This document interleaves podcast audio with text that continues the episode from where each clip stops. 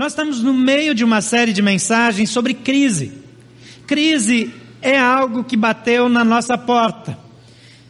Essa semana que passou foi anunciada a redução da taxa de juros em 0,25. Quase nada. Quase nada. Por alguns foi visto como um sinal de que estamos indo para o fim da recessão. Por outros foi visto como um, uma atitude temerária do Banco Central, porque nem ele tem certeza que a inflação vai diminuir. Mas de qualquer modo, nós estamos num tempo de crise. Sinais de que a crise está acabando apareceram no simbólico desconto da taxa de juros. Sinais de que a crise pode continuar aconteceram com a prisão do Eduardo Cunha. Eu não sei quem mais vai ser preso depois disso. E eu não sei se nós vamos ter um congresso para votar leis. Então, ore pelo Brasil. Mas crise é um negócio que está na nossa agenda diária. Jesus também teve crises e hoje nós vamos falar sobre como vencer a tentação. Jesus também foi tentado e foi tentado em níveis extremos. Mas na tentação de Jesus, Há lições que nós podemos aprender para vencer a tentação. Texto bíblico, Lucas 4, de 1 a 14. Se você está na primeira fileira, você não tem imagem. Nós tivemos um vendaval, uma chuva torrencial essa semana e aparentemente parte do nosso equipamento é, é deixou de funcionar, então estamos com algumas dificuldades hoje. Se você não consegue enxergar em nenhum lugar, você abre a sua Bíblia aí, que é um bom costume ter uma Bíblia e trazer ela com você. Lucas capítulo 4, 1 a 14 diz: Jesus, cheio do Espírito Santo, voltou do Jordão e foi levado pelo Espírito ao deserto, onde durante 40 dias foi tentado pelo diabo. Não comeu nada durante esses dias e ao fim deles teve fome. O diabo lhe disse: Se você é o filho de Deus, mande a esta pedra que se transforme em pão. E Jesus respondeu: Está escrito, nem só de pão viverá o homem. O diabo o levou a um lugar alto e mostrou-lhe num relance todos os reinos do mundo. E lhe disse: Eu lhe darei toda a autoridade. Eu lhe darei toda a autoridade sobre eles e todo o seu esplendor, porque me foram dados e eu posso dá-los a quem eu quiser. Então, se você me adorar, tudo será seu. E Jesus respondeu: Está escrito: adore o Senhor, o seu Deus, e só a ele preste culto. O diabo então o levou a Jerusalém, colocou-o na parte mais alta do templo e lhe disse: Se você é o filho de Deus, jogue-se daqui para baixo, pois está escrito: Ele dará ordens aos seus anjos a seu respeito, para que lhe guardem.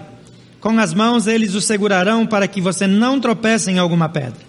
E Jesus respondeu: Dito está, não ponha à prova o Senhor, o seu Deus. Tendo terminado todas essas tentações, o diabo deixou-o até a ocasião oportuna. Jesus voltou para Galiléia no poder do Espírito. E toda aquela região, e por toda aquela região se espalhou a sua fama. Basicamente, nós podemos resumir que as áreas de tentação na vida de uma pessoa é, ou todas as tentações estão dentro, debaixo de três áreas específicas. A Bíblia se refere a isso como a concupiscência da carne, a concupiscência dos olhos e a soberba da vida. Talvez nessa linguagem mais antiga isso não signifique muito para você. Mas se você olhar lá no Éden, a tentação do homem, a tentação, a crise da mulher, tinha a ver com essas três árvores. Primeiro, Satanás diz: você não pode comer de todos os frutos do jardim. Olha só como essa árvore tem um fruto maravilhoso, você não pode viver sem ele. E a Bíblia diz que a mulher olhou para aquela árvore e viu aquele fruto e o desejou. O desejo de ter coisas que nós eventualmente não deveríamos ter tem a ver com essa concupiscência da carne. Mas Satanás também disse que se ela comesse daquele fruto, ela teria sensações que ela nunca tinha, que ela teria uma satisfação que ela nunca teve. E a Bíblia diz que quando ela olhava, ela, ela achava que aquele fruto era desejável, que aquilo era algo fundamental para ela. E se a gente for pensar nessa linha de raciocínio, a gente tem aí a concupiscência da carne, A concupiscência dos olhos, quando aquilo que eu olho eu quero ter. Crianças que não têm limites impostos pelos pais crescem nessa área de pecado, de fraqueza, porque elas aprendem a ter tudo o que desejam, elas não aprenderam a dizer não ou a esperar. E isso é um problema lá na vida adulta. Mas finalmente Satanás disse: se você comer do fruto dessa árvore, você vai ser como Deus. Vai conhecer o bem e o mal como ele conhece. E ela querendo ser mais do que é, querendo ser como Deus, a soberba da vida. Essas áreas de tentação acomodam qualquer tipo de pecado. E eu vejo aqui na tentação de Jesus lições que nós podemos aprender, porque a Bíblia diz que Jesus foi tentado em todas as coisas. Nos versículos 1 e 2 diz que Jesus, cheio do Espírito Santo, não era assim no momento de fraqueza dele, ele está cheio do Espírito Santo. Ele voltou do Jordão e foi levado pelo Espírito ao deserto, onde, durante 40 dias, ele foi tentado. E tentado pelo diabo, não era qualquer demôniozinho de segunda categoria. Ele foi tentado nos 40 dias e diz aqui que ele não comeu nada durante esses dias e no fim deles teve fome. Ele estava cheio do Espírito Santo. Uma tentação pode bater na sua vida mesmo quando você está espiritualmente estável, bem, cheio do Espírito. E foi assim com Jesus. Então não estranhe quando aparecer uma tentação na sua vida.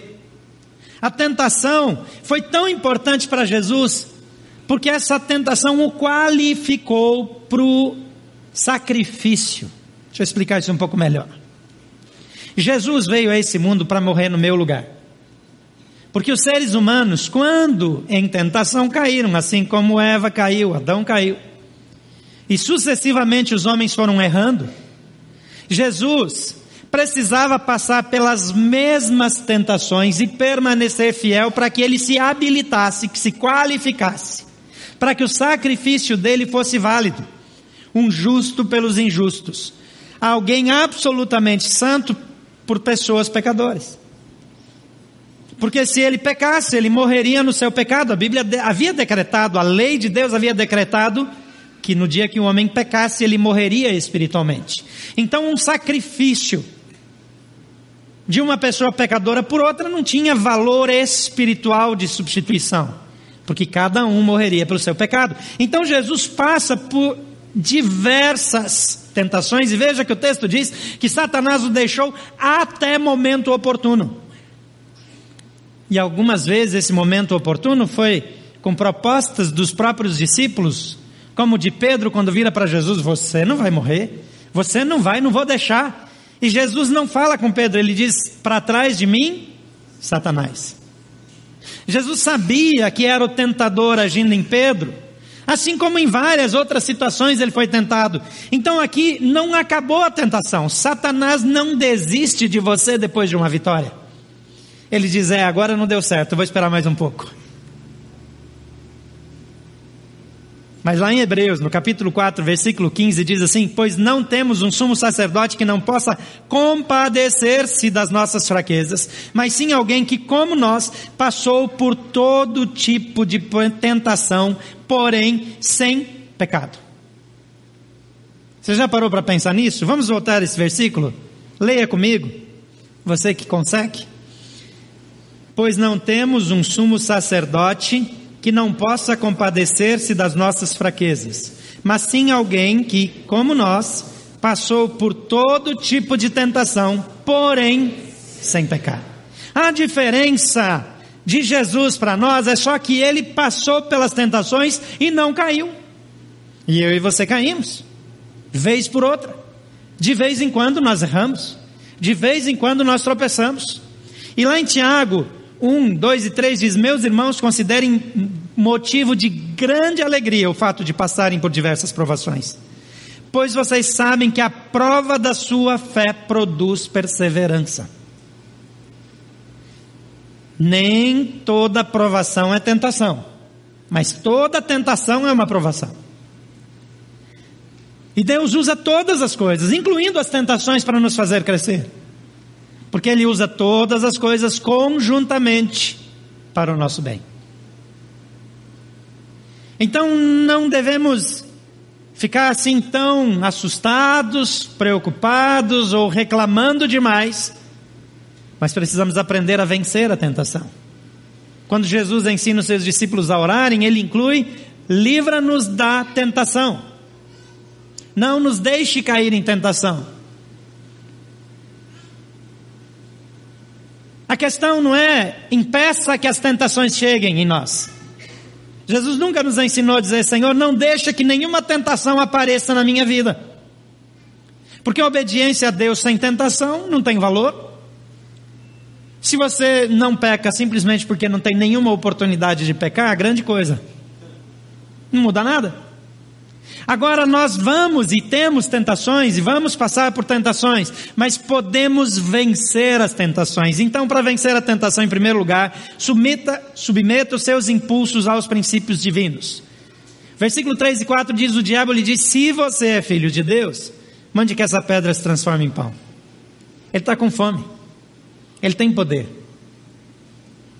Então Satanás tenta levar Jesus a obedecê-lo, a aceitar a sua sugestão. Toda vez que você aceita uma sugestão maligna que vem na sua mente, você cai na tentação. Como é que eu sei que um pensamento vem de Deus ou do diabo? A gente já falou sobre isso. Avalie se ele vem da escassez daquilo que falta, daquilo que eu não tenho, daquilo que eu desejo, daquilo que eu quero e não possuo, ou se aquele pensamento parte da abundância daquilo que eu tenho em Deus. Se o pensamento vem da escassez, é do diabo. Se ele vem da abundância da presença de Deus, ele é um pensamento espiritual. É fácil de discernir. Satanás não entra na provocação do diabo, ele não é alguém suscetível a sugestões malignas, então ele diz: nem só de pão viverá o homem. A primeira área de tentação é a carne, os desejos, aquilo que eu quero ter, aquilo que eu olho e quero ter. Então, submeta esses impulsos aos princípios divinos. Mas como se eu não tenho os princípios divinos? Lendo a Bíblia, vindo para a escola bíblica, fazendo parte do college, frequentando um pequeno grupo, lugares, ambientes onde você vai trabalhar com a Bíblia. Você vai parar todos os dias, tirar alguns minutos para ler a Bíblia. Deixa eu dizer uma coisa para você. Algumas pessoas têm dificuldade de ler a Bíblia e não conseguem ler todos os dias. E também têm dificuldade de orar e não conseguem fazer isso todos os dias. Deixa eu te dar uma dica muito simples. Começa fazendo isso por cinco minutos. Cinco minutos não é nada? Não tem valor? Faz cinco minutos todo dia. Depois você aumenta mais cinco. Se você já tem alguma prática, começa com 15 minutos.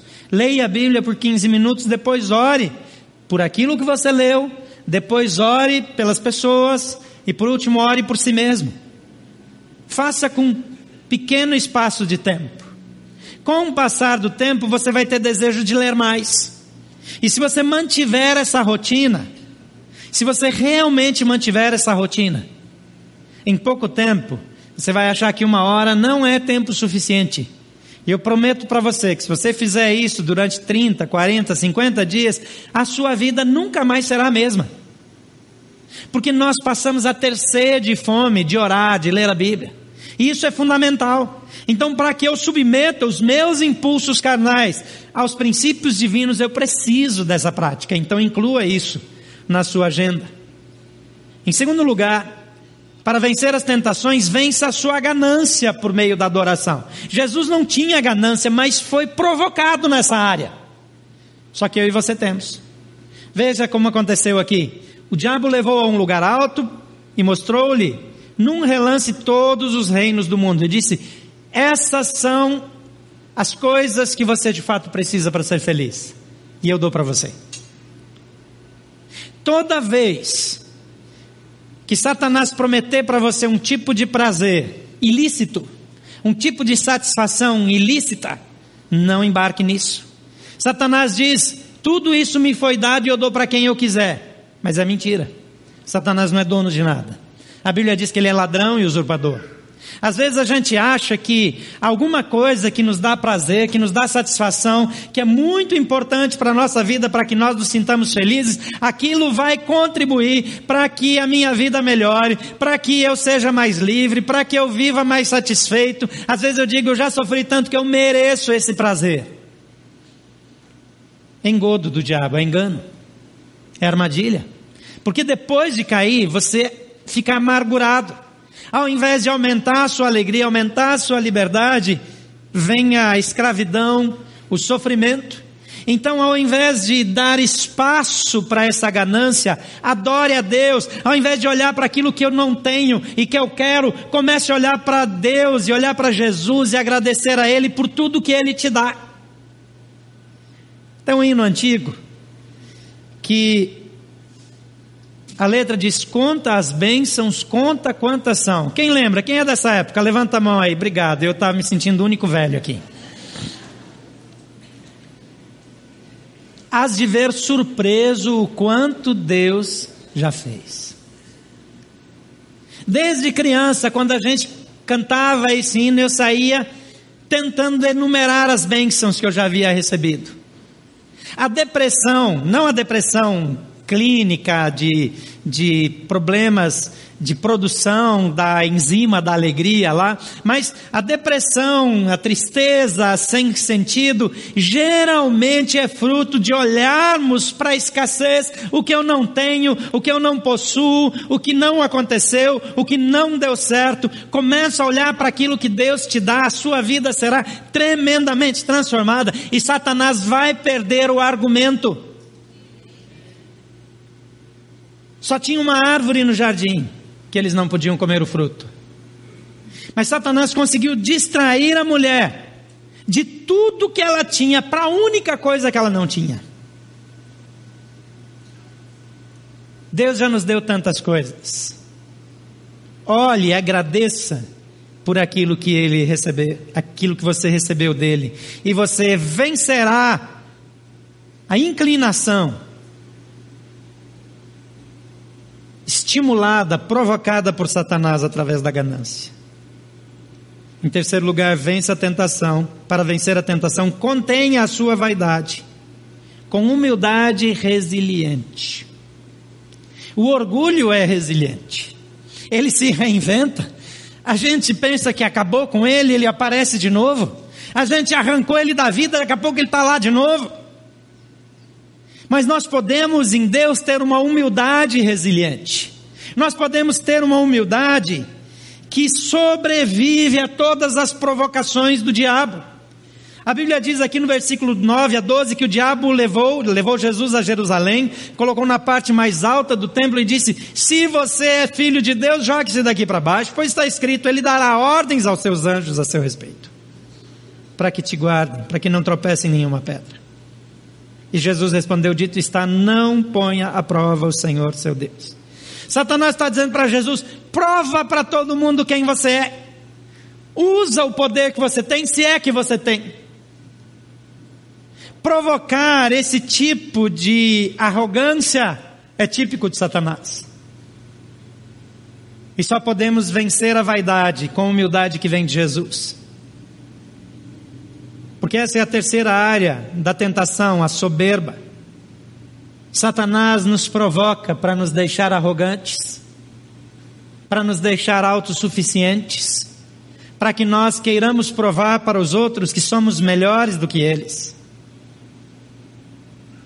Mas Jesus venceu a provocação de Satanás, venceu a tentação de ceder aos impulsos carnais dele, era um impulso justo, a fome. Nós estamos aqui pedindo doações para abençoar o Haiti, porque as pessoas estão passando fome. E nós nos incomodamos quando alguém passa fome. Mas até comer pão naquela hora seria ceder a Satanás. E a Bíblia não diz que ele não teve fome, diz que ele tinha fome. Depois de 40 dias, vamos combinar, dá bastante fome. Você quer testar? Fica aí 40 dias sem comer. Coisa simples. 40 dias passa rapidinho. Claro que ele teve muita fome. Mas ele diz: mais importante do que atender o meu desejo físico, mais importante do que ceder aos meus impulsos carnais, é submeter-me a Deus. Eu venço a ganância por meio da adoração e contenho a minha vaidade, buscando e exercitando a humildade que vem de Cristo Jesus. É interessante lá que lá no versículo 13, 14 diz: tendo terminado todas essas coisas, o diabo deixou até ocasião oportuna. Isso é desesperador. Porque podia estar escrito: o diabo deixou, pronto, acabou. Eu gostaria de dizer para você: vença a tentação que você está enfrentando hoje e nunca mais você vai ter problema. Mas assim como com Jesus, o diabo sempre volta de novo, e de novo, e de novo. Por isso a Bíblia diz: vigiai e orai. Tem gente que ora muito, mas não vigia, cai igual. São as duas coisas. Orar sem vigiar não resolve, vigiar sem orar não resolve, porque daí você fica prestando atenção, mas faz na sua força. O desafio é que você viva na dependência do Senhor. A Bíblia diz que Jesus estava cheio do Espírito Santo. E diz aqui que quando termina tudo isso, voltou para Galileia no poder do Espírito Santo. A vida de vitória sobre a tentação é uma vida cheia do poder do Espírito Santo. Efésios 5,18 diz: Não se embriaguem com vinho que leva à libertinagem, mas deixem-se encher pelo Espírito Santo. Em outras palavras, não se embriaguem com vinho, mas se embriaguem com o Espírito Santo.